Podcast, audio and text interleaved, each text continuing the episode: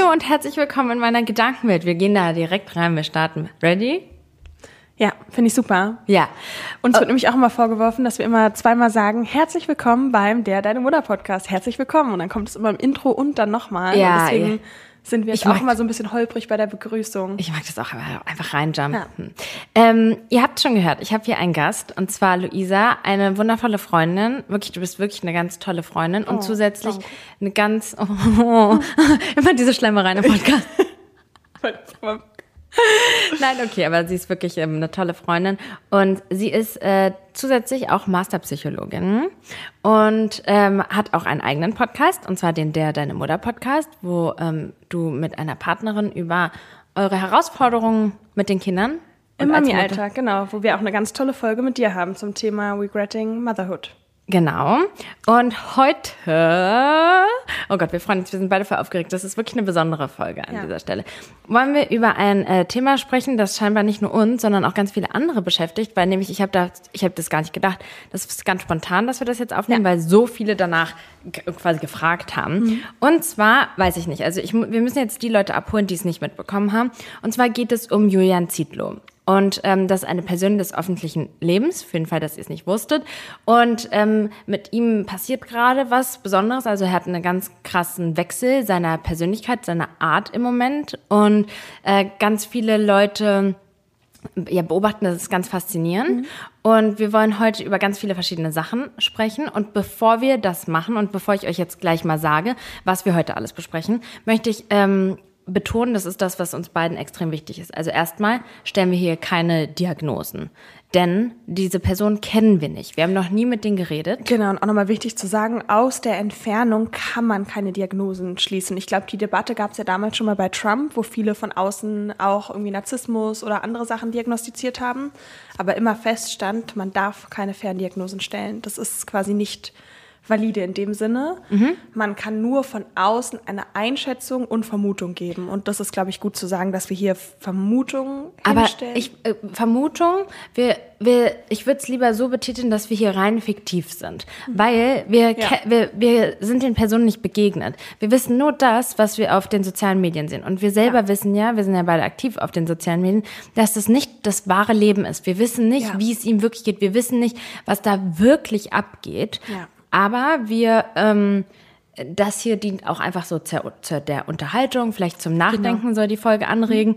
Also an dieser Stelle, wir können nicht wirklich sagen, was da passiert, was in Ja. den vorgeht und das wollen wir uns gar nicht rein. Deswegen würde ich es dabei belassen, dass wir hier rein über diese fiktiven Personen sprechen, so als ob wir über so eine Filmfigur sprechen würden, Ja. als ob wir einen Filmcharakter ide- so diagnost, nee, nee, das ist ja das falsche Wort. Als ob wir da auch einschätzen einfach. Genau, okay, einschätzen. So, ich komme mal zur Struktur, damit ihr wisst, was euch heute erwartet. Also wir sprechen erstmal ganz kurz darüber, ähm, wer ist Julian Zietlow und warum sprechen wir über ihn, nochmal im Detail. Dann, also das finde ich, das ist mir ein besonders wichtiges Thema.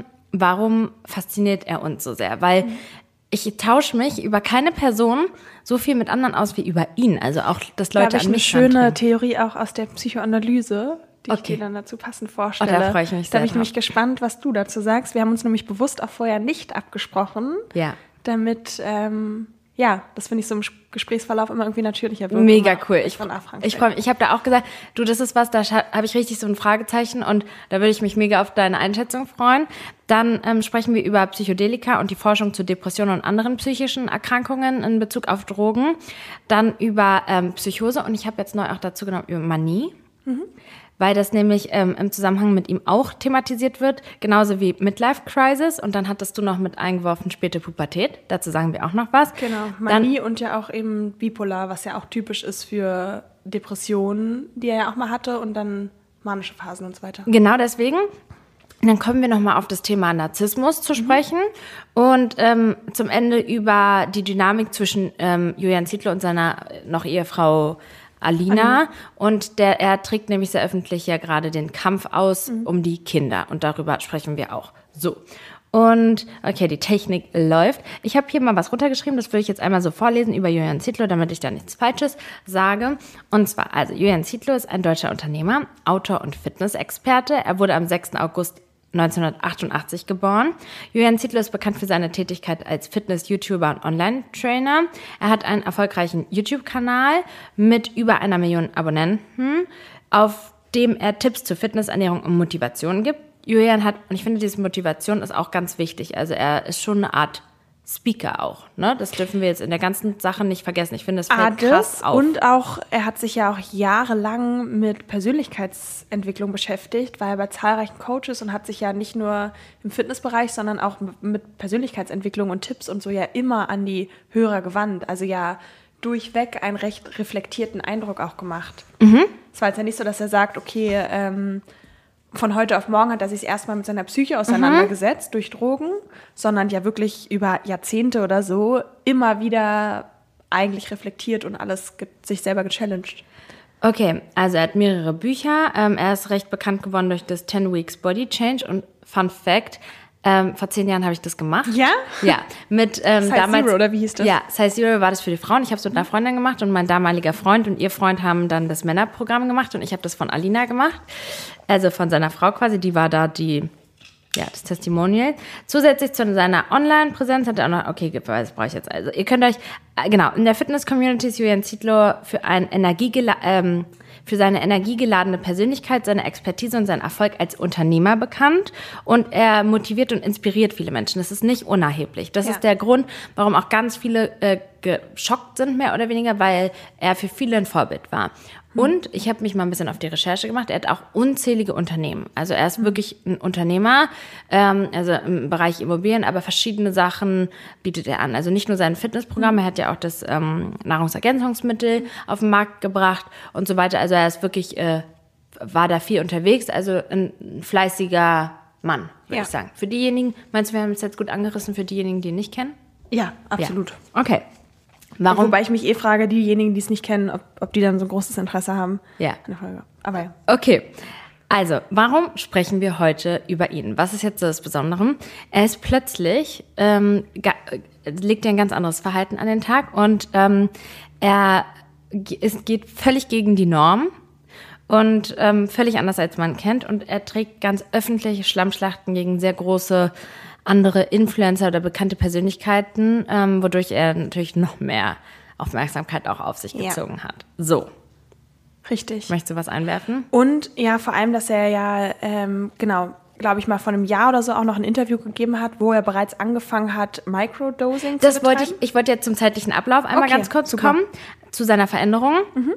Wir kannten ihn als ähm, Fitness-Typ, wie ihr jetzt gerade gehört habt, und ähm, dann Und so ein bisschen, finde ich, muss man auch dazu sagen, dieses Motivationsspeaker immer dieses, du bist der Schöpfer deines Lebens. Hey, wenn du unglücklich bist, mach das, komm raus aus deiner Haut, lern auch das zu sagen und Hingabe. Ich finde, er hat ja schon immer auch so Und Motivationsspeeches zu Beziehung, zu Finanzen, zu ähm, irgendwie eigener Persönlichkeitsentwicklung und Sport genannt, also zu den verschiedenen Bereichen. Und du das finde ich, ich hab- wichtig für später zu hören. ich finde es auch spannend, wie du gerade in seine Rolle geschlüpft bist, wie er, weil er hat eine ganz besondere Art vorzutragen, sehr krass, ein, also sehr krass eindringlich. Ja. Ähm, das ist später finde ich auch noch wichtig.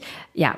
Also ganz kurz zur Einordnung. Er hat am 6. Juni 22, ja, also letztes Jahr, eine Podcast-Folge mit Ferdinand Beck hochgeladen, wo er ganz offen über ganz viele Sachen gesprochen hat, über Veränderungen bei sich. Also äh, zu dem Zeitpunkt wurde dann auch seine Marke vegan durch ähm, Ferdinand Beck und dieser Ferdinand Beck hat ihn eben auch in Microdosing und so weiter ähm, hier eingeführt. Hast du, hast du die Folge gehört? Ja.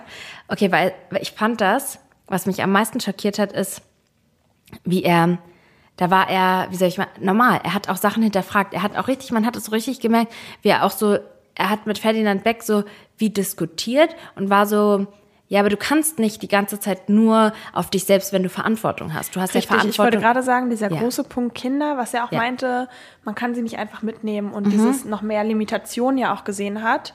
Und, Und- ja, er fand ich der Ferdi, ähm, ja, ihn in eine andere Richtung pushen wollte und er Ja. immer wieder zurückgerudert ist. Ja, und da in der Podcast-Folge, also wie gesagt, die ist ähm, vom Ferdinand Beck vom 6. Juni 22, da fand ich es auch so spannend, weil er da ähm, schon so, so, wie soll ich sagen, so dagegen gezweifelt hat, was Ferdi gesagt aber irgendwie dann am Ende auch nachgegeben hat. Okay, letztendlich ist ein Nachgegeben, Podcast. aber ich fand alles, was Julian in dem Moment geantwortet hat, war für mich oder ich würde mal sagen für den Normalverbraucher irgendwie nachvollziehbar. Absolut voll. Also alles, was Ferdi gesagt hat, wo man sich dachte, hm, naja, Ja. genau darauf ist dann Julia noch eingegangen und hat, finde ich, genau die Gegenfrage gestellt im Sinne Ja. von, naja, aber so ist es ja nicht und Ja. wenn man Kinder hat und guck mal, Ja. deswegen fand ich, wirkte das alles extrem reflektiert noch und total normal. Da hätte Voll. niemand gesagt, oh, der hat schon da irgendwie Drogen genommen und krass, sondern es wirkte total erklärlich. Er hat auch die Zeremonien beschrieben und wie Ja. das für ihn war, was sich entwickelt hat und es wirkte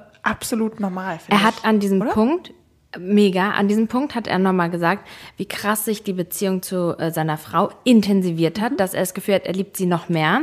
Das hat er also im Sommer gesagt. Dann ähm, hat er auch genau erzählt, dass er eben mit dem Microdosing angefangen hat und dass er vorher keine ähm, Erfahrung und er sich gegen die, also er stark so gegen die Drogen war.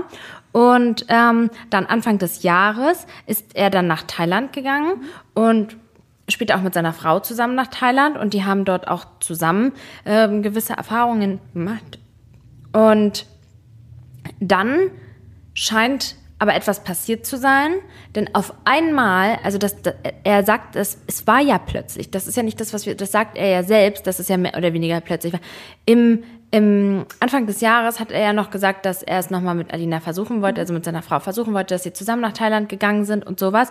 Und er scheint dann immer wieder dort einen längeren Aufenthalt zu ha haben.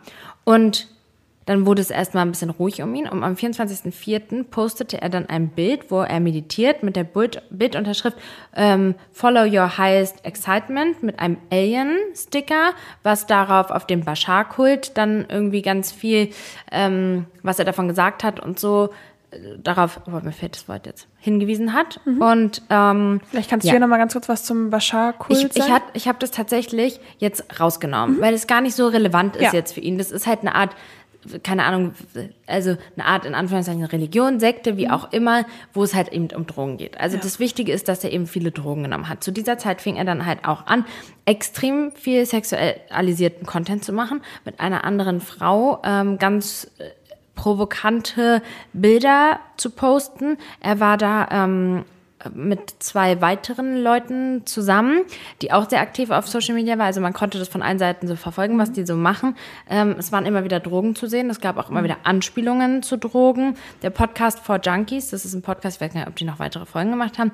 Auf jeden Fall die eine Folge, die erste Folge, die sie gemacht haben, ich glaube, ist zwei Folgen hatten sie. ist sehr befremdlich mit anzuschauen, sprechen sehr über Sex und also sprechen viel über Sex, aber nicht auf eine Art und Weise, wo man sich irgendwie so wohlfühlt, sondern wo man irgendwie peinlich berührt ist. Genau. Und es gibt auch einen ganz wichtigen Moment in diesem Podcast, wo man das Gefühl hat, als ob auf einmal ähm, sein Trip auf einmal irgendwie ähm, ablässt oder sowas. Das ist auch eine ganz sp- spannende Szene, wo man so denkt, oh krass, okay, als ob er es in der einen Sekunde realisiert, was er da eigentlich gerade macht. Na, auf jeden Fall sehr verrücktes Verhalten, so sehr, dass er sich ähm, Sachen wie Ich bin Gott oder sowas angefangen hat zu tätowieren. Er hat sich den Namen seiner Töchter, was ja auch okay ist, aber auf die Hände tätowiert, den riesigen Kussmund von seiner neuen Freundin und alles ist auf jeden Fall sehr extrem und sehr spannend. Okay. Absolut. Was fehlt irgendwas? Nee, ich glaube, du hast es ziemlich gut auf den Punkt gebracht. Okay, das ist das, was mit Julian Zietlow gerade passiert. Jetzt ganz noch ganz frisch und ganz aktuell thematisiert er extrem, dass er seine Kinder nicht sehen darf und thematisiert extrem ähm, seine Frau und macht sie, ihre Familie wirklich, also beleidigt wirklich Leute und ist ähm, ja, also auf einen ganz verrückten Trip auf jeden Fall. Dazu kommen wir aber später zum letzten Teil. Ja. Ähm, jetzt erstmal, warum fasziniert uns das so? Also erstmal glaube ich ganz banal, was jeder denken kann. Es ist halt einfach extrem. Es ist quasi der Vorzeige-Influencer, der über Jahrzehnte den Motivations-Coaching macht, dann sein 100-Jahre-Programm hat. Für alle, die das nicht wissen, dieses 100-Jahre-Programm war quasi so eine Challenge mit seiner Frau, dass sie eben 100 Jahre zusammenbleiben, so ungefähr, oder ein Leben lang zusammenbleiben. Und es wurde ja extrem gepusht auf Instagram. Man hat ja regelmäßig immer Kussbilder und quasi so Liebesbilder von den beiden gesehen. Und es war ja so ein bisschen das Influencer-Traumpärchen, die, die irgendwie zusammen Ach, sind, seitdem sie 18 16 Jahre. oder 18 Jahre, genau. Nee, nein, aber die sind 18 Jahre zusammen. Also, Also seitdem, er 20 ist und sie 18 oder sowas, glaube ich, Okay. Mhm. ne? Oder sogar noch jünger, I don't know. Auf jeden Fall wirklich, ähm, ja, ich würde so sagen, Ende Jugend, Anfang Adoleszenz, wo man jetzt quasi auch noch nicht, finde ich, fest in seiner Persönlichkeit ist, so Ja. wie es jetzt vielleicht bei uns mit Mitte, Ende 20 ist, sondern gerade, finde ich, mit Anfang 20 oder 18, 19, da wissen wir alle, okay, da hat man vielleicht auch ein paar Sachen gemacht, über die man heute anders denkt. Und eigentlich wurde ja permanent dieses perfekte Bild aufrechterhalten. Und auf einmal ist irgendwie komplett Ruhe, man hört nichts mehr, man weiß nicht, was er macht, wie er ist und outet sich dann und dann kommen irgendwie keine reflektierten Videos mehr von ihm, wo er Stellung nimmt und sagt, hey Leute, ich habe mir gerade eine Auszeit in Thailand genommen und geht zur Familie, sondern er lädt irgendwie ein Video hoch, wie er mit seiner neuen äh, knapp bekleideten russischen Freundin äh, zu Willst du mit mir Drogen nehmen irgendwie tanzt. Ja. Ähm, und gefühlt wurde es ja jeden Tag krasser. Ja. Und ich finde, auf der einen Seite ist es ein ähnliches Phänomen wie beim Reality-TV Mhm. oder vielleicht beim Dschungelcamp oder so, dass es einfach spannend ist, äh, Leute in Extremsituationen zu beobachten oder Mhm. in Extremmomenten. Auch gerade, weil ja der eigene Alltag häufig sehr geregelt ist und man in seinen eigenen Routinen und so weiter ist und es einfach faszinierend ist, wenn jemand ausbricht. Und es gibt, das hatte ich am Anfang gesagt, im psychoanalytischen ein ähm, Prozess oder ein Phänomen, das nennt sich Katharsis. Ähm, wir hatten das damals an der Uni im Zusammenhang eigentlich mit Mordfällen. Da geht es nämlich darum, warum uns auch Mordfälle und sowas so faszinieren. Ähm, und zwar ist es so, dass wir auch selber irgendwie brutale Anteile oder sowas in uns haben oder innere Anteile, die wir eben so nicht ausleben können. Nicht brutale, sondern ein Aggressionspotenzial, was in uns allen schlummert was wir im Alltag ja vielleicht mal durch verbale Ausdrücke oder sonst was ausleben oder mal auf den Boxsack hauen.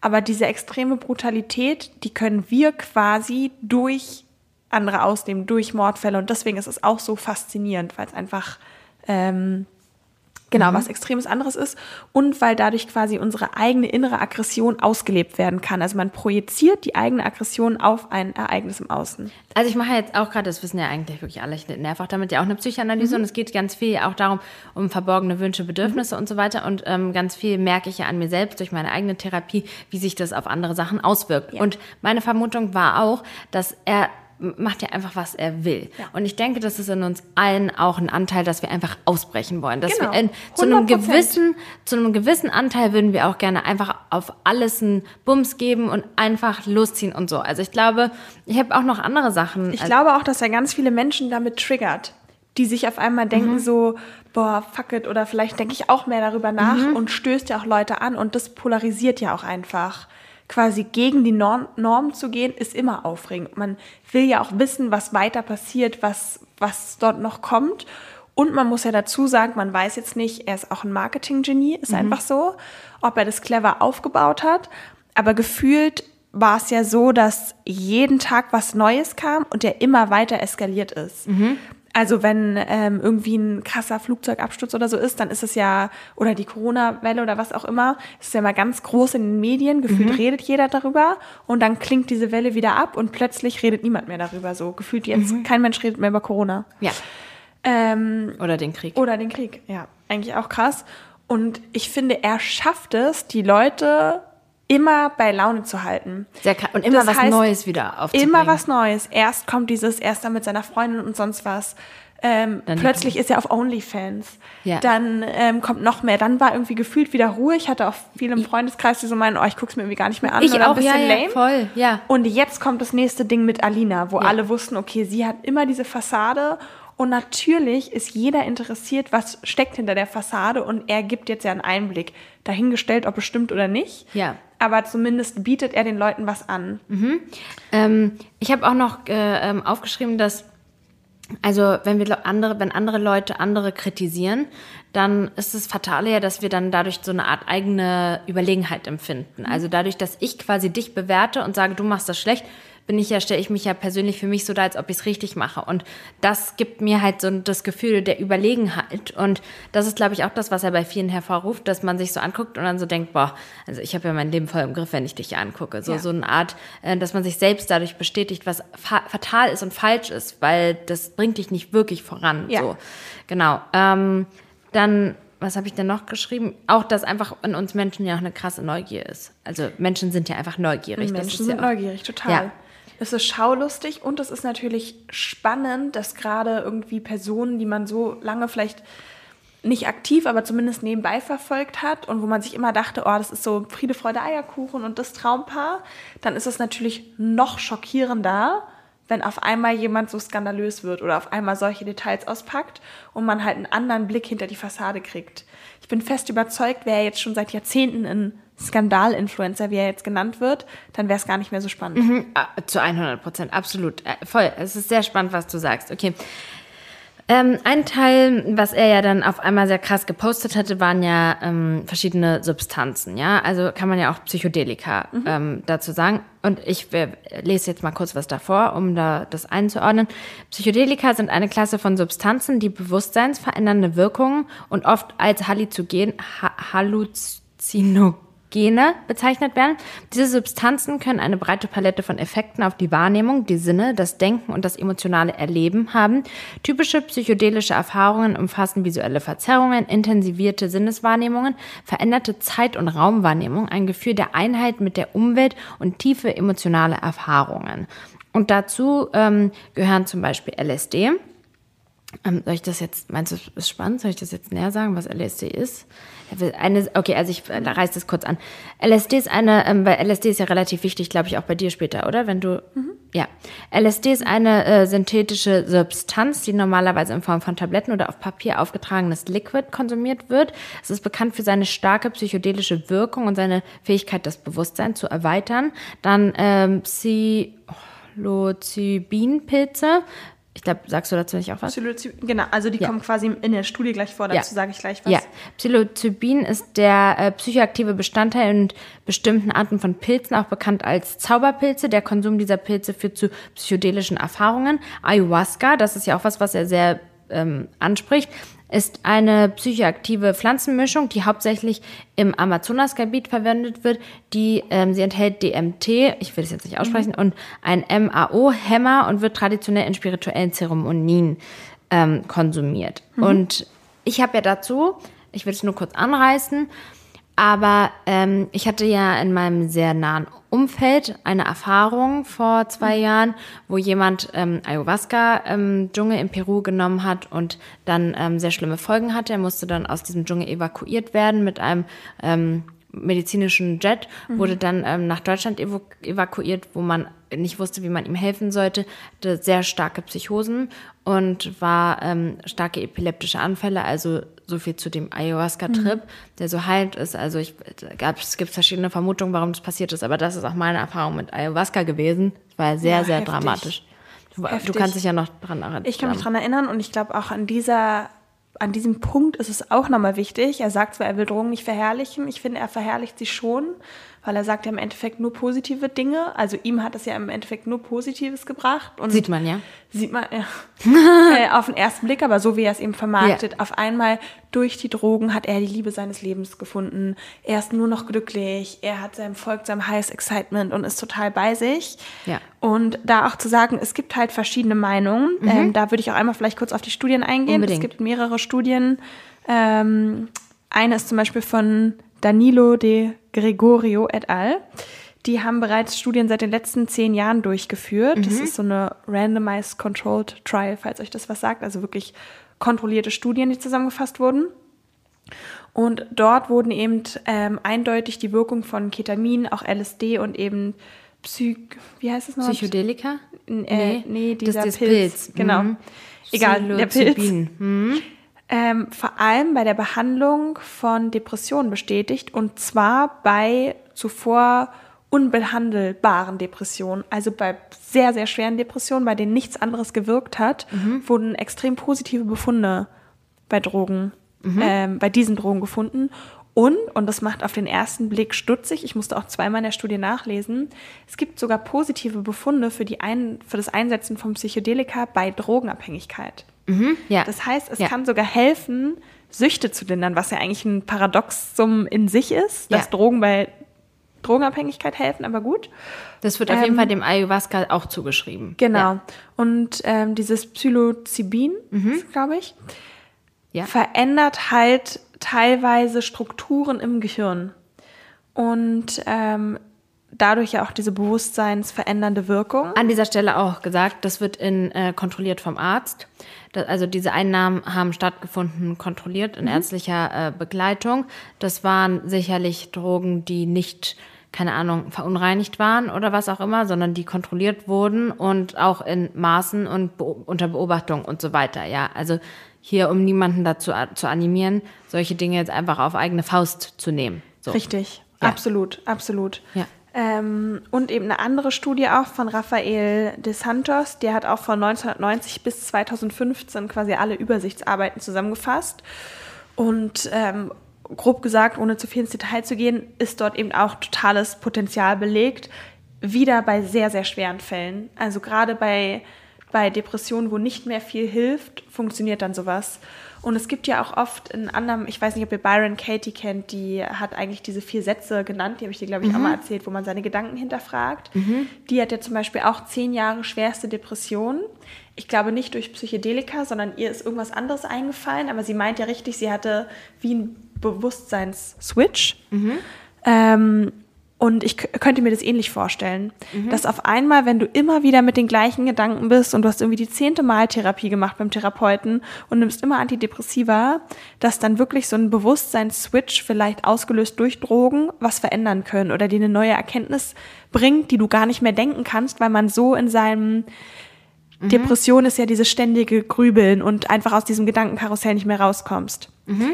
Aber, und ein ganz großes Aber, es kann auch komplett gegenteilige Wirkung haben. Ja. Jeder, der sich jetzt denkt, ah, okay, oh Gott, mir geht's auch nicht so gut, naja, dann nehme ich mal Drogen, weil es verändert ja das Bewusstsein. Nein, man kann richtig krass drauf hängen bleiben und diplomatisch ausgedrückt. Ähm, man kann unter anderem eine Psychose kriegen. Bei manchen, auch um da zu sagen, hält sowas auch ein Leben lang an. Mhm. Also ähm, gerade von Freundinnen aus meinem Studium, die auch in der Psychiatrie gearbeitet haben, da kommen dann manchmal 18-, 19-jährige Hip-Hopper, die zum Beispiel auf Gras oder so ähm, eine Schizophrenie oder irgendwas anderes ausgelöst bekommen haben und ab dann dort sitzen und verrückt werden ist das falsche Wort, aber einfach so schwer psychisch erkranken, dass sie dort nicht mehr rauskommen. Wir gehen auch gleich ähm, nochmal auf den Begriff Psychose ein, ne? Das werde ich auch, glaube ich, nochmal gleich nochmal genau. definieren. Ja, darauf war, wurde uns damals auch gesagt, dass es sein kann, dass es für immer so bleibt. Ja, siehst du? Ja. Das ist, und das finde ich heftig. Da muss man sich auch bewusst sein, ist es einem das Risiko wert? Ja. Weil ähm, mal zu sagen, ach ja, ich nehme mal ein paar Pilze und guck mal, ja, wenn man dann wirklich ein Leben lang dafür in der Klapse sitzt, was einfach ein Risiko ist, was nicht äh, total unrealistisch ist, ist die Frage, genau, wie gefährlich Absolut. ist das? Ich habe ich hab auch noch mehr zu diesem, äh, du, du gehst jetzt weiter, ne? Ich habe auch noch mehr. Ich hatte auf, zur Psychose ja. jetzt auch was gesagt. Nee, okay, du? ich habe ja. auch noch, also ich habe auch, ähm, mich, mir war das jetzt auch wichtig, auch nochmal herauszustellen, dass es natürlich, weil ich, ich kannte auch diese Studien, ich weiß, glaube ich, dass es auch zu ähm, MDMA glaube ich, auch, da auch geforscht wird. Ich glaube sogar an der Charité in Richtig. Berlin. MDMA soll nämlich ganz tolle Wirkung haben bei ähm, posttraumatischen Belastungsstörungen. Okay. Das heißt zum Beispiel jetzt Kriegsüberlebende oder wirklich Leute, die irgendwie Vergewaltigung oder sonst was oder sch wirklich schwere ähm, Dinge erlebt haben, wodurch eben so eine posttraumatische Belastungsstörung ausgelöst werden kann. Da soll MDMA helfen. Okay. Also das wird gerade auf jeden Fall erforscht. Das ist auch Im immer Übrigen, vielleicht random Side-Fact an der Seite, falls euch mal was ganz Schlimmes passiert, so dass Gefahr läuft, dass ihr eine posttraumatische Belastungsstörung kriegt, spielt Tetris. Da gibt es nämlich auch Studien zu, dass wenn du direkt danach Tetris spielst, dass dein Gehirn so umgepolt wird, dass sich dieses Trauma gar nicht erst tief verankern kann. Gibt es ganz spannende Studien. Ist ja. ja witzig. Okay, auf jeden Fall das Ein Vergewaltigung. Random oh Fact Gott, an der Seite. Random. Okay, also ähm, Gehen wir mal, äh, genau, also Bad Trips, natürlich, du kannst auch einen richtig schlimmer, ähm, richtig schlimmen Bad Trip haben. Ich habe auch einmal einen ganz, ganz, ganz schlimmen Bad Trip auf Gras gehabt. Ja? Ganz, ganz schlimm. Ja, hatte ich auch schon. War das erste Mal, dass ich Gras geraucht habe, es war so schlimm.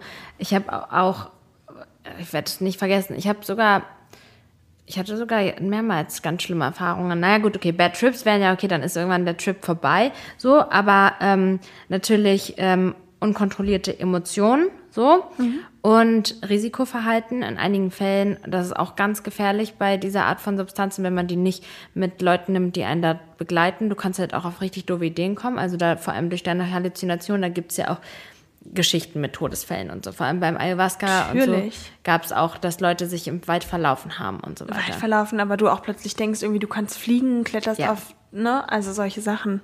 Okay, dann kommen wir jetzt mal zum Thema Psychose. Es wird, äh, er selbst ähm, sagt das auch manchmal, dass äh, irgendwie, ich habe keine Psychose oder irgendwie sowas, sagt er selbst auch.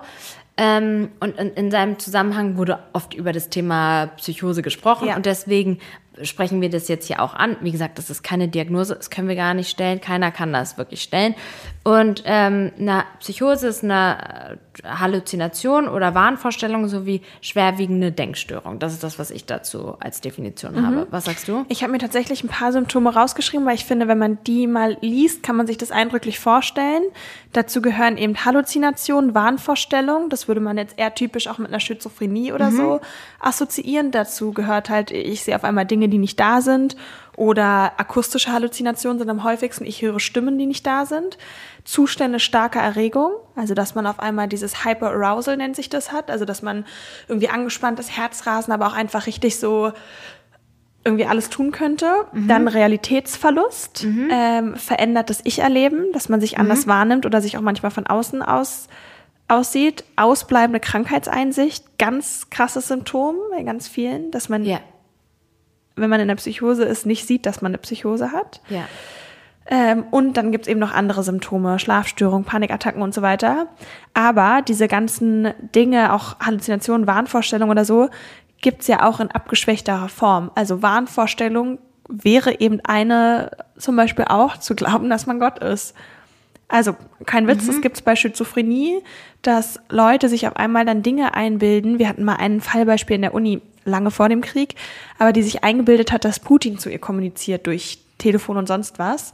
Und hat dann Putin ganz viele Briefe geschrieben und hat sogar fast geschafft, da irgendwie bis vor die Tore an Russland zu kommen zu ihm. Ähm, genau, weil sich eingebildet hat, dass Putin in sie verliebt ist. Das wäre ein Liebeswahn, würde man das nennen. Ah, krass, okay. Und sich für Gott zu halten, ähm, ja, ist meiner Meinung nach auch sowas. Mhm. Und eben auch dieses veränderte Ich-Erleben. Ich bin auf einmal eine andere Person. Mir ist das alles bewusst geworden. Mhm. Und diese ausbleibende Krankheitseinsicht könnte man jetzt von außen mutmaßen, könnte zumindest zutreffend sein. Mhm. Wenn wir jetzt diese rein fiktive Person nehmen, die wir da auf Social Media sehen dürfen, Analysieren, was genau. nicht bedeutet, dass das Julian Zietlow als Person Richtig, ist. Okay? Also aber wir wissen nicht, ob ohne wenn Gewehr, die Kamera aus ist, ja. ob er ein ganz normaler Mensch ist und nichts davon Richtig. ja Und nicht. auch da, das sind eben rein Symptome. Ich habe keine Erfahrung mit Psychosen. Ich habe es nie bei jemandem diagnostiziert oder groß mitbekommen. Deswegen ja. Das ist also ich habe ja einmal eine ja. Psychose mitbekommen. Da, ähm, das war ja ganz schlimm. Das ging ja zehn Tage lang hielt die Psychose an und dann waren die richtigen Medikamente dann äh, also helfend nach der Ayahuasca-Ding. Und ein Teil war, dass äh, diese Person dachte, ähm, dass es ein Baby ist. Mhm. Und ganz, hatte ich das, glaube ich, auch ja, erzählt, das ne? Erzählt. Das ist ganz krass so Babyverhalten, also dann plötzlich ähm, so mit einem Kuscheltier kuscheln und so mhm. irgendwie so tun, als ob man Auto fährt. Also so wirklich richtig, als ob der, diese Person ein Baby ist und sich so den Daumen in den Mund dachte gesteckt die Person so. auch, dass sie ein Baby ist? Ja, diese ja. Person dachte, dass äh, er ein Baby ist. Ja, ja. in dem Moment. Und ähm, ja, und dann auch Bilder, die gesehen wurden, die ganz intensiv beschrieben wurden und so. Also mhm. so wirklich, das, das war halt wirklich eine Psychose, wie ich sie erlebt habe, wo man halt wirklich ganz offensichtlich gesehen hat, dass diese Person, die war nicht, die war ja nicht ähm, im Alltag mehr, das war ja nicht möglich, nicht mehr den Einsatz. Alltag zu Genau. bestreiten, wenn diese Person denkt, sie ist ein Baby. Ja, Ja, also absolut. und äh, steckt den Finger an den Daumen und so oder Ja. sieht irgendwelche Bilder und so, ja. Und ähm, also das war eine ganz krasse Psychose. Deswegen ist, wir haben Auch halt nochmal die Gefahr von Ayahuasca, ne? Zu das war, ja, genau. Aber ich habe nämlich, weil ich habe mich ja auch mit dem Thema Psychose im Zusammenhang mit ihm zu, auseinandergesetzt und klar, das, was du sagst, könnte zutreffen. Das Witzige ist jetzt, witzig in Anführungszeichen ist, dass wir uns, wenn wir ganz viele Sachen, Krankheiten oder keine Ahnung was angucken, wir immer Sachen rauspicken können, wo wir so sagen, das trifft zu. Also beispielsweise, wenn wir jetzt so ADHS nehmen oder so, dann sagen, ah ja, das trifft zu, ja, ich bin auch so. Wenn wir Hochsensibilität nehmen, ja, das trifft zu, das trifft auch zu. Also dieses so Picking, ja, das trifft zu und das trifft nicht zu. Deswegen muss man es ja alles immer, so ein Diagnoseverfahren ist ja unglaublich kompliziert. Das geht ja schon gar nicht. Aber ich habe dann so gedacht. So wie im Studium, wo man auf einmal als Psychologiestudentin denkt man bei jeder Störung, die habe ich. Genau, ja. Mhm. Ich weiß noch, ich habe meinen Frauenarzt mal gefragt, warum er Frauenarzt geworden ist. Und er meinte, das ist das Einzige, was ich nicht kriegen kann. Die Sachen, die ich hier Stimmt. behandle, die kriege ich nicht. Ja, stimmt, und weil ich hatte im, im, im Psychologie, im Quatsch, im Medizinstudium hatte ich so Probleme, weil jede Krankheit, die wir gelernt haben, hatte ich plötzlich selber. Und dann habe ich halt irgendwann gesagt, entweder ich höre auf oder ich mache irgendwas, was ich nicht kriegen kann. Interessanter so. Punkt, ja. Ja, ähm, fand ich auch sehr spannend. Aber ich habe mich auch ein bisschen mit dem ähm, mit der Manie auseinandergesetzt. Ja. Ähm, Kann ich gleich auch nochmal was zu sagen, habe ich auch. Hast du auch die, spannend, dass wir, das haben wir jetzt sehr unabhängig voneinander. Wir, wir haben versucht, wir haben ganz grob gesprochen, aber so jeden sich selbst überlassen mit der Recherche, was auch voll gut ist, weil dadurch kommt man ja auch nochmal auf ganz verschiedene Ansätze. Okay, also die Manie ist eine psychische Erkrankung, bei der das Gefühlserleben und die Gefühlswelt der Betroffenen gestört sind. Klassische Anzeichen einer Manie sind übermäßiges und unbegründetes Hochgefühl, das mit einem übersteigerten Selbstwertgefühl, einer maßlosen Aktivität, Rastlosigkeit und der Gefahr, sich selbst und anderen Schaden zuzufügen, einhergeht. Dieser Zustand schlägt häufig innerhalb weniger Sekunden in Gereiztheit um und ähm, auch nochmal zu betonen ist, dass während so einer manischen Phase in Bezug auf Eltern das ein großes Problem auf Kinder ist, weil nämlich diese manische Phase dazu führt, dass die Eltern sich extra oder dieser Elternteil sich extrem auf seine eigenen Gedanken, seine eigene Aktivität äh, fokussiert und dadurch die Bedürfnisse der Kinder plötzlich zweitrangig wird und vernachlässigt. Was wir jetzt ja bei Julian Zietlow gesehen haben, wenn es wirklich, dass er sich sehr stark auf sich selbst konzentriert hat. Also ähm, Absolut. Und, dazu, was ich vorhin meinte, mit dem aufs Dach gehen und springen. Es gibt auch einen Film dazu zur Manie. Ich kann es ja mal später verlinken. Mir fällt der Name nicht ein, aber ich krieg den raus.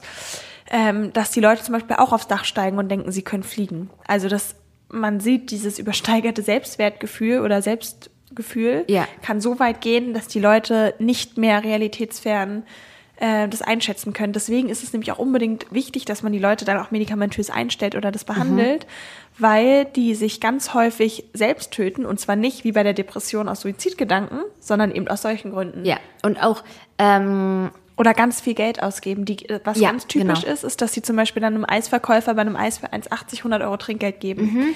Und wir hatten auch ein Fall, Fallbeispiel in der Uni, deswegen erinnere ich mich so gut daran, weil ich kann mich gut an Beispiele erinnern. Ja, das ist voll gut, ja. Und hatte eine tolle Professorin, die das erzählt hat, dass äh, sie mal einen Klienten hatte, der war im Puff auch, bei- als er Mhm. eine manische Phase hat und hat dort 20.000 Euro ausgegeben, ohne einmal Sex zu haben. Muss man auch erstmal schaffen. hat alle eingeladen. Das ist nämlich auch ganz typisch. Ja. Alle einzuladen, alles zu machen. Und äh, es ist ja, ja, also auch irgendwo eine Art Realitätsverlust. Und ähm, Absolut. Deswegen, wie gesagt, das ist ja hier keine Diagnose von irgendwas, aber es ist ein spannendes Bild, wenn man Ja. sich das, das anschaut, so oder so, ähm, kann halt, ähm, Verliebtheitsphase im Übrigen ähm, ähnelt ganz stark der Manie. Natürlich nicht so extrem, aber wenn man verliebt ist, ist es auch häufig so, dass man viel weniger schläft, dass man mehr Geld ausgibt, dass man Job, Freunde oder so vernachlässigt, weil man dieser rosa-roten Brille ist. Und dazu wollte ich nochmal an dem Punkt nämlich was sagen. Ich glaube nicht, dass er eine Manie hat, aus bestimmten Gründen. Also, wie gesagt, keine Ahnung, aber finde ich, einige Sachen sind da nicht typisch, auch dieses krasse Hyperarousal. Aber er ist ja trotzdem noch ganz frisch, auch mit seiner Kate zusammen, in die er ja auch anscheinend unsterblich verliebt ist. Und wir alle wissen, wie das mit Verliebtheit ist und rosa-rote Brille, wo man alles toll findet. Und ich finde, dieser Aspekt wird auch so ein bisschen außen vor gelassen, die ganze Zeit. Das den macht ja Einfluss auch von ihr. Den Einfluss von ihr oder nicht mal direkt von ihr, sondern den, den Einfluss, ähm, den sie auf seine Gefühle hat. die beiden sind ja auch so ein bisschen so, wir beide gegen die Welt. Ganz genau. Und wenn man, wie gesagt, so frisch verliebt ist, dann ist man ja auch, also wie viele Leute gibt es, die in so einer Verliebtheitsphase plötzlich Kontakt zu ihren Freunden abbrechen? So der Klassiker mit, die hat einen neuen Typen kennengelernt und meldet sich nicht mehr. Und all so eine Sachen. Und das gibt einem ja auch, wie gesagt, ähnlich manische Gefühle. Und warum glaubst du jetzt, dass das mit der Manie nicht zutreffend ist? Also, ich weiß es nicht, aber dieses ganz extreme, irgendwie verminderte Schlafbedürfnis oder sonst was, finde ich, kam jetzt in dem, was er erzählt hat, nicht so raus. Auch dieses lange Stillsitzen und noch meditieren und dadurch Dinge gehen, finde ich, ist eher antitypisch für die Manie. Ähm, und ich glaube, es gibt sie auch über längere, über, über eine sehr viel längere Zeit. Aber ich glaube, die meisten Formen, da hält vielleicht so ein Phasenswitch zwei Wochen oder so an. Ah, okay. Es ist ja häufig so, wenn Leute zum Beispiel bipolar sind, das Mhm. ist ja eben der Mix aus manisch-depressiv. Ja. Oft hast du eine längere depressive Episode und dann eine manische. Mhm. Und dann gibt's von heute auf morgen irgendwie so ein, so Phasenswitch. Mhm. Sowas kann auch durch Drogen ausgelöst werden. Und die Leute, die daran erkranken, müssen zum Beispiel ein ganz, ganz, ganz geregeltes Leben führen. Das heißt, die sollen nicht zu lange wach bleiben, Mhm. sondern am besten immer zur gleichen Uhrzeit schlafen, ähnlichen Rhythmus haben, weil durch dieses dann extrem lange wach bleiben oder Routinen durchbrechen, kann ganz schnell so ein Phasenswitch ausgelöst Ah ja, werden. Und ich finde, zumindest aus der Warte passt auch der Lifestyle mit diesem ständig Reisen und hier und da nicht so stark dazu. Okay, äh, wie gesagt, wir können sowieso nicht einschätzen. absolut. Aber spannend. Vielleicht wir hat er auch Manie hier. und das ist total, genau, nur diskutiert. Wir deswegen. diskutieren nur, nur, nur ne, um sich hier nochmal abzusichern. Wir, wir spinnen nur rum. Okay.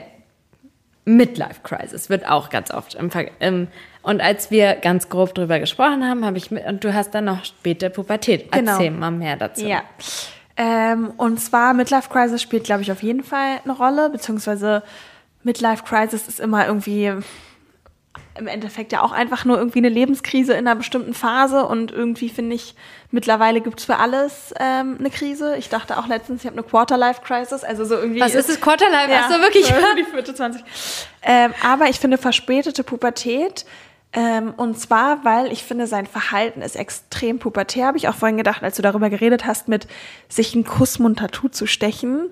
Das machen 16-jährige Jungs, die, Die verknallt sind. sind. Ja. ja. Oder sich auf einmal das tätowieren oder ganz kindlich hinterherreisen und das zu machen und ähm, Mhm. Weißt du- sich dann nackt auch im Internet zu zeigen. Also so einfach so extrem, das finde ich hat was ganz Rebellisches. Und das finde ich ist bei Julian Zietlow extrem. Dieses super, super rebellische Verhalten. Mhm. Von wegen irgendwie Mittelfinger hoch und jetzt zeige ich es euch allen. Und, Und- wenn man sich dann sein Ja. Leben davor anguckt, Mhm. was ja gefühlt von 18, 19 an extrem erwachsen war. Ich meine, er hat früh auch eine Firma gegründet. Er wird viel gearbeitet haben. Das wird Ja. er nicht einfach so hinterhergeschmissen bekommen. Ja. Dann eine Frau hat, die ja zumindest von dem, was man erzählt, weiß man nicht viel, aber ja trotzdem immer sehr kontrolliert wirkt, auf Leistung, Mhm. auf Noten und so weiter. Was ja dann, also das kann ich schon verstehen, dass das auch irgendwie einen Druck auslöst, den er ja auch mitgegangen ist. Plus früh auch Social Media, immer Bewertung von außen ausgeliefert zu sein. Und dann dieses 100-Jahre-Programm mit der Frau, wo man sich ja gar nicht erlauben kann, zu überlegen, liebe ich diese Frau überhaupt oder bin ich glücklich? Weil das wäre ja das komplette, würde ja das komplette Lebenskonzept verwerfen, so wie es jetzt ja auch ist. Ja. Aber wenn du nach außen so sehr dieses Die Liebe meines Lebens 100 Jahre Programm, hey, ich erzähle dir mal einen guten Tipp, wie man eine glückliche Beziehung führt und bei uns klappt es, da kannst du ja nur nach dieser Fassade leben. Weil wenn du dir da eingestehst, dass du nicht glücklich bist, dann würde alles bröckeln. Ich muss, ich muss sagen, ich muss gerade so an unsere Kinder denken. Wir haben ja, äh, du hast ja auch kleine Kinder. So ein bisschen, die sind jetzt die ganze Zeit so wie so wie wie so ein kleiner Flummi und wir halten den immer die ganze Zeit so runter, so dass der nicht so hoch springt. Und irgendwann eines Tages kommt so der Tag, wenn die erwachsen werden, wenn die so sehen, hey, ich springe jetzt einfach so hoch, wie ich springen will, so ne, und ich mache es einfach, was ich will. Mama und Papa können mir jetzt gar nichts mehr. So als ob er jetzt auch so auf einmal so ein Ding hat, so okay, Mama und Papa können mir gar nichts mehr. Ich raste Ja. jetzt voll aus. So auf einmal sind alle Limits offen. Richtig. Vielleicht, was Warte, manchmal... aber das ja. äh, optisch hast du noch gar nicht. Du hast es doch Optisch, gesagt. ne? aber warte, ich habe und noch ähm, eine Sache. Ich finde ganz häufig bei zum Beispiel Leuten, die streng orthodox erzogen wurden oder so oder ganz streng katholisch oder sonst was. Ihr müsst euch mal angucken, so Laufbahn von auch Stripperinnen oder manchmal auch Pornodarstellerinnen, die kommen ganz oft aus ganz biederen, streng erzogenen Haushalten und rebellieren dann so. Spannend. Und ich finde, bei ihm ist es im Ansatz vergleichbar. Das- Diese 18 Jahre ganz eng und ganz kontrolliert und ganz Business- und Optimierungsbeziehung und auf einmal bricht er aus und holt quasi alles nochmal nach, was ja eigentlich in der Zeit von, keine Ahnung, 16 bis 25 normal ist. Es ist auch was, was ich krass gespürt habe, als ich so jung Mutter geworden bin, habe ich auch schon öfter drüber gesprochen, dass ich dann, als mein Sohn so zwei Jahre alt war, ähm, auch plötzlich krass dieses Jugendliche, Ja. ich habe mich auch voll jugendlich gekleidet und so, bei mir war es ja nicht so extrem, ja, aber so, ich habe das schon gespürt, dass ich da wie meine Jugend so nachholen will und ich habe darüber auch damals mit meiner Therapeutin gesprochen und sie meinte, man kann keine Phasen überspringen, niemals, sie werden nur irgendwann ähm, anders dann Kloppen später auf, ganz Ja. richtig. Und ähm, dieses Pubertierende, dieses Rebellische ist so wichtig, dass, ähm, dass Menschen das äh, mitmachen, also dass Menschen das erleben. Und zum Beispiel auch Rauchen ist auch spannend. Ich habe ja so lange geraucht, äh, ich habe ein paar Jahre geraucht und konnte ja. sehr schwer aufhören. Habe mich auch viel mit dem dahinterliegenden beschäftigt und ganz viele Jugendliche fangen ja an zu rauchen, weil das auch was Rebellisches ist, weil das zum Beispiel auch wieder so gegen das ist, was Mama und Papa wollen und ich bin erwachsen und so. Ja. Ne? Also, dass man dann zu sowas greift wie der Zigarette, nur um es nochmal so zu verbildlichen, wie, wie wir alle ja auch das in uns haben. Ja, also Kinder, wenn man Kinder betrachtet, wie sie versuchen auszubrechen, wenn man ähm, seine eigene Laufbahn, wenn man das vielleicht von Stripperinnen und so weiter anschaut. Also Absolut. Und auch da zu sagen, so alles auszuprobieren in der Jugend ist auch normal. Ja. Und auch vielleicht mal mit Drogen zu experimentieren, ohne sie zu verherrlichen. Die Konsequenzen haben wir schon genannt.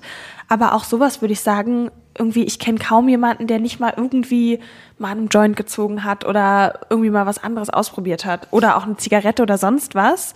Und weiß nicht, muss man da jetzt sagen, oh Gott, die Jugend, sondern das ist ja das normale Rumexperimentieren, in dem man sich findet.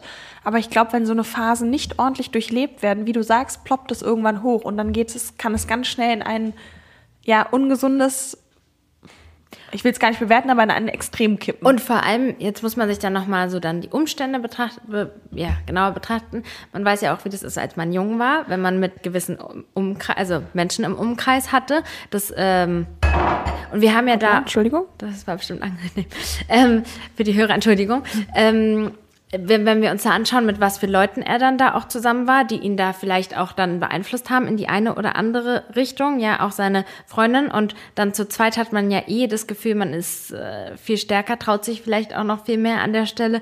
Ja, also auf jeden Fall sehr spannend. Und was du jetzt noch nicht gesagt hast, ist das mit dem optischen. Genau, ich finde, er hat sich optisch ja auch extrem. Das ist mir gar nicht so aufgefallen, das hattest du gesagt, das ist echt spannend extrem verändert. Wenn man sich auch die alten Videos mal von ihm anguckt, dann trägt er da irgendwie so Burberry-Hemd und kurz zurückgegelte Haare. Ganz glatt rasiert. Ganz, ganz glatt rasiert, ganz ordentlich. Und jetzt auch vom Aussehen.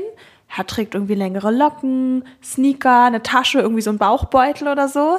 Ist es ja auch viel jünger und jugendlicher. Und, und auch ähm, und lockerer und Freiheits. Ich finde so nee, Jetzt ist er glatt rasiert, vorher hat der Bart getragen. Ah, ja, genau, also irgendwas so. sowas war das Genau, doch, irgendwas anderes. Also Aber auch die Haare sind, wie gesagt, so dieses ganz krass gegelte, so ein bisschen das Kudam Vibes, ja, ja. würde ich mal sagen. Und jetzt ja total locker und ein bisschen gut surfermäßig auch nicht, aber ja viel ähm, entspannter und ein ganz, ganz anderer Look. Ja. wie er sich jetzt auch zeigt und T-Shirt und entspannt. Und aber auch seine Art, so dass er mehr auch mal weint oder so mehr halt einfach, ja, Genau, auch seine, wie er es ja immer nennt, Emotionen rauslässt. Ah ja, Und ich finde, davor hat man auch immer gemerkt, so er ist immer kontrolliert. Deswegen muss ich auch sagen, ähm, ist halt immer die Frage, wie authentisch er jetzt ist, weil gerade mit dem, was er jetzt sagt, sind ja die letzten zehn Influencer-Jahre so unbedingt ja total, naja, nicht zu nicht, aber man weiß ja gar nicht, was man für voll nehmen kann ähm, weil er ja quasi in jedem Interview, auch noch damals in der Zeit von Ferdi oder so, glaube ich, immer betont hat, wie glücklich er gerade ist und wie toll es auch nochmal mit Alina ist. Und mhm. ihm geht's hervorragend. Und wenn man jetzt dann hört, hm, eigentlich hatte er einen Großteil der Zeit irgendwie Depression und konnte aus seinem Meditationszimmer nicht aufstehen, finde ich, ist ja auch immer so es die Frage. Es ist aber auch, also ich muss da auch an meinen Mann denken. Als der auf die tolle Idee gekommen ist, plötzlich ist hier gerade ein Tropfen runtergekommen? Nee. Nee. Oder? Als mein Mann plötzlich auf die Idee gekommen da ist. fängt schon an mit den Halluzinationen. Ja, siehst du, jetzt wo ich das Thema anschneide, ähm, ja. wo er dann ja auch äh, irgendwie, meine Mutter hatte ihm geschrieben und dann meinte er, ähm, ich äh, war in den letzten zwei Jahren nie glücklich oder irgendwie sowas plötzlich so. Das sind halt Emotionen, sind dann manchmal ähm, so die, die lassen einen dann nicht mehr rational denken. Du kannst es dann irgendwann gar nicht mehr so richtig rational einschätzen. Also wir wissen nicht, ob das jetzt die Wahrheit ist, ob das die Wahrheit ist. Also war es vorher die Wahrheit, ist es jetzt die Wahrheit? Also ich, ich glaube ehrlicherweise, so wie es oft bei irgendwie so Lösungskonstrukten ist, mit dem Lifestyle, den er jetzt fährt und den er ja auch nach außen als den glücklichsten und tollsten und freisten Lifestyle und so postuliert, muss er seinen anderen Lifestyle abwerten. Mhm. Ich glaube, es ist für ihn psychisch schwer zu vereinbaren. Ähm, und dass er keinen Frieden mit seiner Vergangenheit geschlossen hat, sieht man ja ganz offensichtlich gerade an jüngsten Ereignissen, wie er gegen seine Ex oder seine Fra noch Ehefrau und die Familie hatet. Yeah. Und da muss ich auch wieder sagen, Punkt der Authentizität und er ist Gott. Er sagt ja auch in, in ähm, irgendwie in seinen Stories, es ist ihm zuwider und er möchte sich nicht mehr über andere stellen, Podest und es ist ihm nichts. Ja. Und gleichzeitig tätowiert er sich, er ist Gott und hat Und irgendwo auch mal auch- kommentiert, nee, du bist nicht Gott, ich bin Gott und bin Aber auch über, er stellt sich ja über Alina. Er hat ja jetzt die, äh, die komplette Einsicht und sie nicht. Und auch, wie er, wie krass er die Schwester von Alina abgewertet hat in den letzten Stories und auch den Mann. Und also, wo ist aber denn ja auch das? an sich seine Follower, so wer ihm nicht folgt, sind irgendwie Schwänze oder die Wannabe-Muttis oder was er da Ja. alles nennt, wo man ja schon sagt, er zeigt ja ganz klar, dass für ihn nur sein Lebensstil das Richtige ist und wir leben alle in der Matrix und sind dumme Idioten so. Ja, aber da will ich gerade. Da kommen wir, also wie gesagt, wir können Julian nicht diagnostizieren, wir können dazu nichts sagen, weil wir kennen ihn nicht, wir wissen nicht, ob das, was er da macht, ob das irgendwie was mit ihm und seiner Person zu tun hat. Auch an dieser Stelle, ne, wir, wir diskutieren hier nur so rum und erzählen hypothetisch über Sachen. Aber das Thema Narzissmus ist ja auch sehr spannend im Zusammenhang mit seinem Verhalten. Das, was wir da sehen von ihm als Person, da gibt es ja sehr viele. Also, weißt du, was ich äh, besonders spannend fand? Ich habe mir seine Story angeguckt. Ich saß irgendwie im Auto, habe gewartet und habe mir nur so seine Story angeguckt. Und dann dachte ich so danach, nach der Story, dachte ich so, krass, wie überzeugend das jetzt war, was er gesagt hat. Obwohl ich, ich habe so richtig gespürt, wie er mich so abgeholt hat und wie er mich so wie überzeugt hat, obwohl er so Sachen gesagt hat, die komplett gegen meine Werte entsprechen, Ja. wie zum Beispiel Kinder im Kindersitz. Also das ist ja was, Ja. da bin ich ja besonders empfindlich drauf, Ja. weil ich denke so lieber haben als brauchen und lieber äh, schade, äh, kostet, also weißt du was ich denke ja auch nicht, dass mein Kind gleich stirbt, wenn ich ihn mal nicht anschneide, aber ich denke halt lieber setze ich ihn in den Kindersitz, als es zu riskieren. Naja, lieber, So. und wenn man sich mal die Statistik anguckt, äh, wie krass sich die Unfall- und Todesrate verringert hat, durch eben seitdem es Autositz und Anschnallgurte und so gibt, dann Genau. spricht ja für sich. Ne? Also das sind Äh, ja also ich- Fakten, ich über die will- muss man gar nicht eigentlich groß diskutieren. Voll. Okay, also das ist ja klar, aber worauf ich hinaus wollte ist, also vor allem Kindersitz ist was, das ist ein ganz sensibles Thema bei mir, ja. Also ich, ich habe da eine Null-Toleranz-Grenze. Für mich muss ein Kind in einen richtig guten Kindersitz und ich mag das gar nicht, auch nicht für kurze Strecken auf dem Schoß oder so, ja. Also deswegen fand ich es in diesem Fall besonders spannend, wie er nämlich diese Sachen gesagt hat und ich ganz doll gespürt habe, wie, ähm, wie krass, obwohl er was gesagt hat, was gar nicht meiner Meinung entspricht, er trotzdem geschafft hat, mich auf seine Seite zu bringen. Ja, und tatsächlich ist ein Merkmal von Narzissten, ohne zu sagen, dass er einer ist, das weiß ich, kann ich überhaupt nicht einschätzen Ja. und sagen, wir können nur die Kriterien gleich durchgehen. Aber was bei Narzissten so ist, ist tatsächlich, dass sie einen ja ganz schnell in ihren Bann ziehen, ja super Ja. reden und ja auch häufig charmant sind und man so zu ihnen aufschaut. Ja.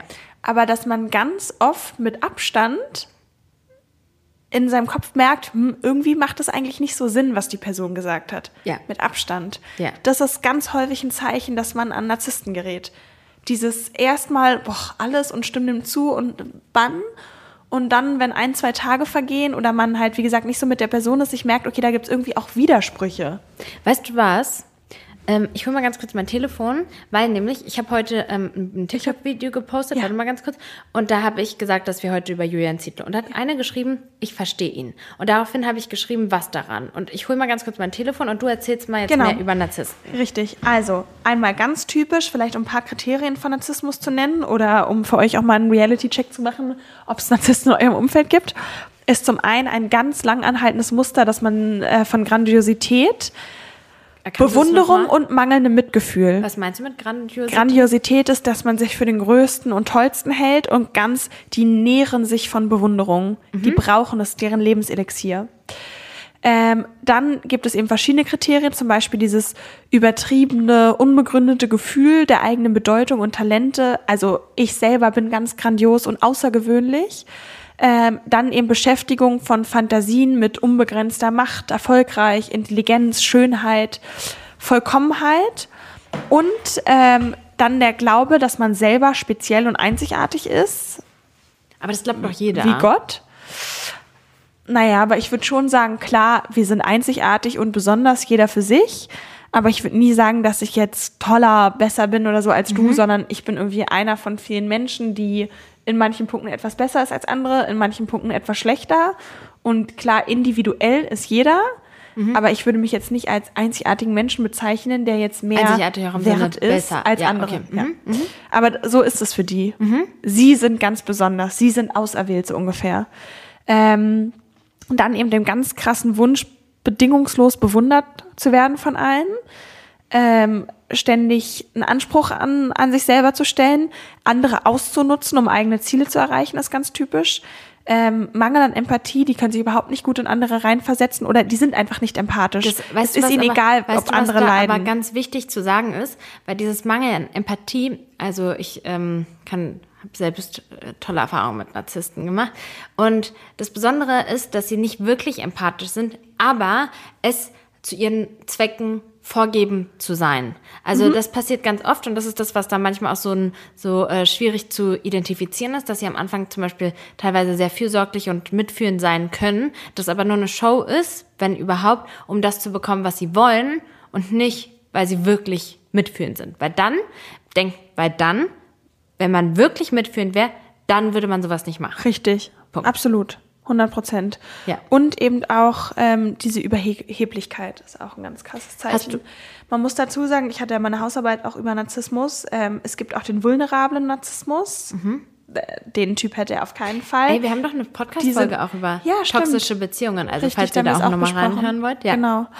Aber Narzissten haben halt auch so ein Wertesystem. Das heißt, ähm, ist jetzt so eine grafische Darstellung, die jetzt natürlich logischerweise beim Podcast nicht seht, aber ich erkläre sie euch kurz.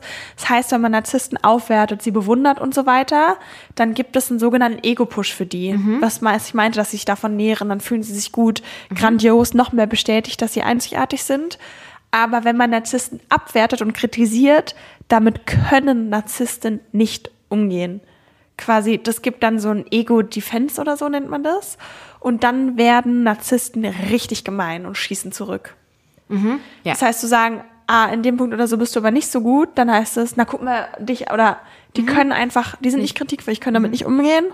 Und so eine Ego-Defense-Strategie könnte ja auch sein im Sinne von, ähm, was jetzt mit den Kindern vorgefallen ist oder Alina andere Sachen sagt oder macht, dass ihn das auch so stark triggert, dass er jetzt ja wirklich hardcore gegen die Familie schießt und ja auch Details über ihre Mutter und den Vater und so Wir gehen da gleich auspackt, nochmal näher drauf ein. wo man sagen muss, Was man halt auch sagen muss, ist, dass ähm, Narzissten, ich weiß nicht, ob du das gesagt hast, als ich das Telefon gerade gehört ha geholt habe, aber dass sie ja so ein ganz starkes ähm, Bedürfnis auch nach ähm, Erfolg finanzieren. Und deswegen sind auch ganz, in Anführungszeichen leider, aber ganz oft Narzissmus, äh, Narzissten in Führungspersönlichkeiten und so weiter anzutreffen, weil die ein extremes Bedürfnis haben, also und alles Menschen Mögliche machen, einen Antrieb, den du und ich vielleicht nicht an der Stelle so haben, so erfolgreich zu sein, weil wir es nicht so sehr brauchen für unsere Psyche. Ja, und aber auch zu sagen, genau, Narzissmus heißt ja nicht gleich, oh, da sitzt dann so ein ekliger Narzisst, sondern Narzissten können sich ja super tarnen.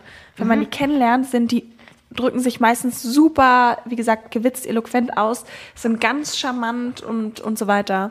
Aber häufig ist es so oberflächliches Charming auch. Also auch wieder mit einer Distanz betrachtet, merkt man sich häufig so, hm, irgendwie, das geht nicht so in die Tiefe.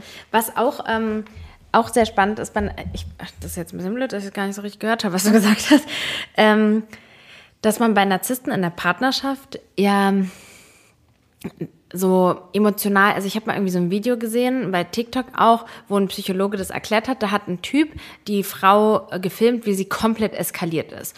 Und dann heißt das so, sie ist halt voll crazy. Aber der Narzisst, der bringt halt seine Partnerin ganz oft auch dazu, Ja. so crazy zu werden, weil man so ne, manipuliert wird, wenn man so durcheinander kommt und wenn man so, ja, dass man halt crazy Voll. wird. Ich sag, ich sag das, ja.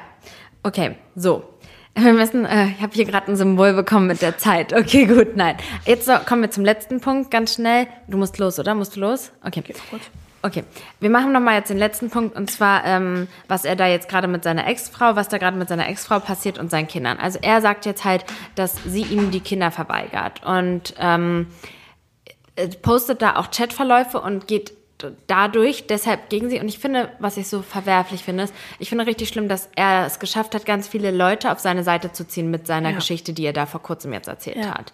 Und ich muss mal ganz kurz sagen, also von Ich meiner möchte Warte nicht in ist- ihre Haut stecken. Nein. Und man kann es halt, man kann es halt nachvollziehen. Wir wissen nicht, wenn es so ist, wie da, also das, was wir jetzt gerade bei Instagram, ich muss immer wieder betonen, I'm so sorry, das, was wir jetzt gerade sehen, wir wissen nicht, wie es in der Realität ist. Ja. Wir wissen auch nicht, ob das, was er erzählt, wie viel da Wahres dran ist und so weiter.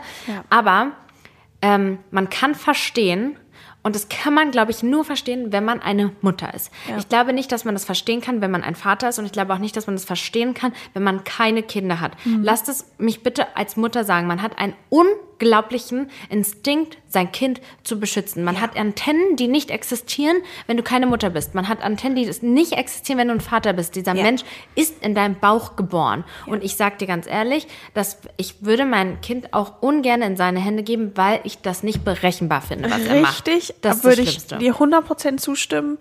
Und ich glaube es nicht, aber ich würde auch nicht meine Hand dafür ins Feuer legen, dass er dann sagt, ach ja, Microdosing ist eigentlich auch für Kinder gut und so und so und dann auf okay, einmal das ist jetzt, ist jetzt extrem, aber ich würde zum Beispiel nicht von dem, was er nach außen gibt, hätte ich als Mutter kein hundertprozentiges Vertrauen darin. Nee, und, und auch sowas wie, hey, ähm, follow your highest excitement, wenn du willst, kannst du ähm, gerne Auto fahren. Äh, follow your highest excitement, du Oder musst dich nicht anschnallen. Nicht, genau. Follow your highest excitement, du kannst auch barfuß überall laufen. Ähm, wenn du gerne jetzt das Bier probieren willst, dann probier das Bier, keine Ahnung, so, aber oder auch so, tauch doch unter, spring doch von hier. Gerade weil so. ja auch die Wesensveränderung von 0 auf 100 so extrem ja. ist. Und ähm, also deswegen, ich verstehe das extrem und als ähm, Frau, ich kann es euch auch sagen, es ist nicht so einfach. Also er tut ja so, als ob sie ihm die Kinder entzieht, aber für sie bedeutet das ein extremen Kampf. Die sind verheiratet, die haben ja. geteiltes Sorgerecht und sie muss mit dem Jugendamt und mit Anwälten vorgehen und das ist nicht einfach. Es ist überhaupt nicht so, ja. dass ähm, die Väter schlecht dastehen oder sowas und dass zum Beispiel, wenn es ist nicht verboten, dass Eltern Drogen nehmen, ist ja. nicht verboten, ist auch jetzt dahingestellt, aber das ist auch gar nicht das Problem, dass er Drogen nimmt, sondern das Problem ist halt sein, und er scheint ja auch, das erzählt er ja auch, dass er, er ist, scheint ja dann so krass zu eskaliert zu sein, dass er seinen Kopf ja da gegen die ja. Wand geschlagen hat und so.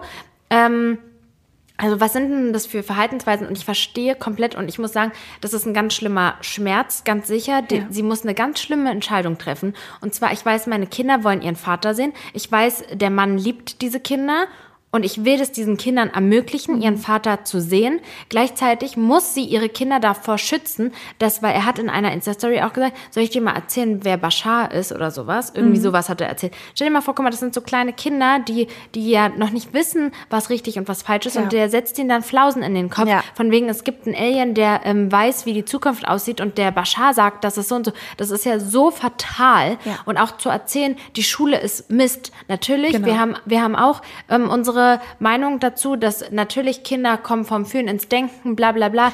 Den Punkt kann ich auch verstehen, dass viele voll. Punkte vom Schulsystem zu kritisieren ist und einiges veraltet ist und so, ohne Frage. Aber dieses Extreme und dieses alles Abwerten, wo man sich halt sagt, so, pff. Und das ist fatal, ja. so einem Kind, was gerade in der Schule ist, zu sagen, Schule ist Mist. Ja. Follow your heißt, wenn du dem Kind in die Fresse schlagen willst, dann schlag ihm in die genau. Fresse. Das Problem ist, wir leben in einer Gesellschaft, wir müssen uns, wenn alle sich so verhalten würden wie Julian, würde das System nicht funktionieren. Und weißt du, was der Witz ist? Genau das hat er gesagt in der Podcast-Folge mit Ferdi Beck. Das heißt, ja. er widerspricht, er hat genau das gesagt, was ein normaler Mensch sagt, dass es leider nicht funktioniert in einem System, wo wir zusammen, ja. dass nicht jeder, es muss ja einen Arzt geben und kann, naja, der kann nicht seinem Heiß. Ich meine, deswegen haben wir auch die Verfassung und irgendwie die Grundgesetze und so, weil ansonsten sind wir irgendwie wieder im Mittelalter, wo man sich ja. gegenseitig abschlachtet, weil jeder, also. Ja. Und er sagt das in, in der Podcast-Folge. Ja. Er sagt so, der Arzt followt ja auch nicht seinem High Excitement. Und dann sagt Ferdi, doch, doch, der Medizinstudent, der ist der, also wirklich Bullshit, was er da erzählt. Mhm. Der Medizinstudent im dritten Semester, nein, der, der, der macht das aus Leidenschaft ganz bestimmt nicht. Ja. Und es muss ja Ärzte geben, die dein Kind behandeln, wenn ja. es eine Krankheit hat. Das würdest du auch wollen, Julian. So, weißt du, was ich meine? Und deswegen geht das nicht. Und deswegen, Alina hat einen richtig schlimmen Job und zusätzlich kommt, Sie war ja 18 Jahre lang. Also sie hat ja auch ihr ganzes Leben mit diesem ja. Mann. Da sind ja Gefühle auch in Denk mal, ihr. Ich glaube, sie ist ja irgendwie 36, also auch seitdem sie 18 oder so ist, müssen ja, ja zusammen sein. Also sie haben ihr ganzes Leben zusammen gelebt, alles aufgebaut. Alles. Sie ist jetzt alleine mit dem, was sie für einen Schmerz erleben muss, dass er da diese öffentlich, diese, dass er ja. diese Beziehung von denen so krass abwertet und plötzlich in der ganzen Welt, also weißt du, es ist ja schmerzhaft, wenn du das nur der Person ins Gesicht sagst, aber das vor der ganzen Welt zu sagen, also dass sie ist jetzt die wahre Frau, Kate und alles andere. Und da denke ich dann so, Julian, du, guck mal, das hast du ja auch gesagt, mit Emotionen rauslassen. Mhm. Aber wo sind da Alinas Emotionen? Wo haben die da Platz? Also ja. er spricht da davon, dass er so be, keine Ahnung, ähm, erleuchtet ist Mhm. und das Emotionen, aber hey, dann nimm doch auch diese Frau an mit ihren Emotionen, dass die einfach so traurig ist, dass Ja. sie diesen vor diesem Scherbenhaufen steht, dass sie versucht, alles zusammenzuhalten, dass sie versucht, dann auch noch in der Öffentlichkeit, sie kann auch nicht, ich kann mir gut vorstellen, dass sie auch nicht danach ist, immer so in Ja. die Kamera zu grinsen, aber sie muss ja auch,